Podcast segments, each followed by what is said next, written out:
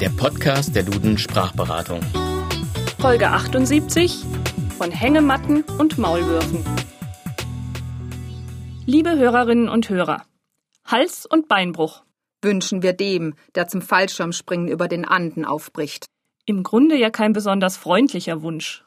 Doch, im Grunde schon. Denn Hals- und Beinbruch kommt vom jiddischen Glückwunsch Hatzloche und Broche und bedeutet Glück und Segen. Das wurde von den deutschen Sprechern nicht mehr verstanden und daher zu dem irgendwie ähnlich klingenden Hals- und Beinbruch verändert. Dieses Phänomen nennt man Volksetymologie und davon gibt es ziemlich viele im Deutschen. Volksetymologien entstehen immer dann, wenn ein fremdes Wort für einheimische Ohren zu fremd klingt. Und dann wird es auch nicht einfach eins zu eins in die eigene Sprache übernommen.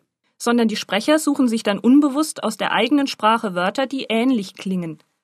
Ein tolles Beispiel dafür ist die Hängematte. Wer hätte gedacht, dass sich dahinter ein Wort aus Haiti verbirgt? Das haitische Hamaka kam über das Französische und das Niederländische in den deutschen Sprachraum. Da man das Ding aufhängte und es auch irgendwie einer Matte ähnelte, war der Weg zur Hängematte nicht weit. Eine ganz alte Volksetymologie ist das Wort Zwiebel. Das Herkunftswort ist das lateinische Cepula. Aber schon für unsere althochdeutschen Vorfahren klang das eher wie Zwiebola, und zwar Zwi wie zweifach doppelt und Bolla wie Knolle. Dass der Maulwurf die Erde nicht mit dem Maul wirft, weiß jeder. Wie kam es dann aber zu dem Namen? Im Mittelhochdeutschen hieß das Tier noch Moltwerf, Erdwerfer. Als das Wort Molt für Erde, Staub ausstarb, konnten die Menschen mit dem Moltwerf nichts mehr verbinden. Daher entstand der lautlich ähnliche Maulwurf.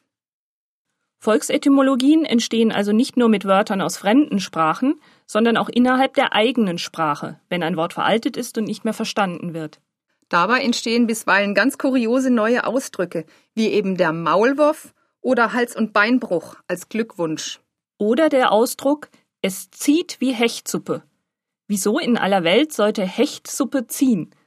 Wie so oft hat auch hier wieder das Jiddische unsere Sprache um einen schönen Ausdruck bereichert. Hech super ist keineswegs ein Fischgericht, sondern bedeutet einfach starker Wind. Die Volksetymologien, die wir bisher genannt haben, sind alle vor langer Zeit entstanden. Dabei ist die Zeit der Volksetymologien keineswegs vorbei. Unsere Kinder produzieren nämlich täglich neue. Zwar bürgern sich ihre Sprachschöpfungen nicht in der Allgemeinsprache ein, aber sie funktionieren oft nach dem gleichen Muster. Da wird dann der Fallschirmspringer zum Fallschrummspringer, die Friseurin zur Frau Söhr und der Erzbischof wird glatt zum Erdbeerschorsch. Dem ist nichts mehr hinzuzufügen. Höchstens vielleicht noch hat's Loche und Broche. Tschüss und auf Wiedersehen sagen Evelyn Knörr und Annette Auberle.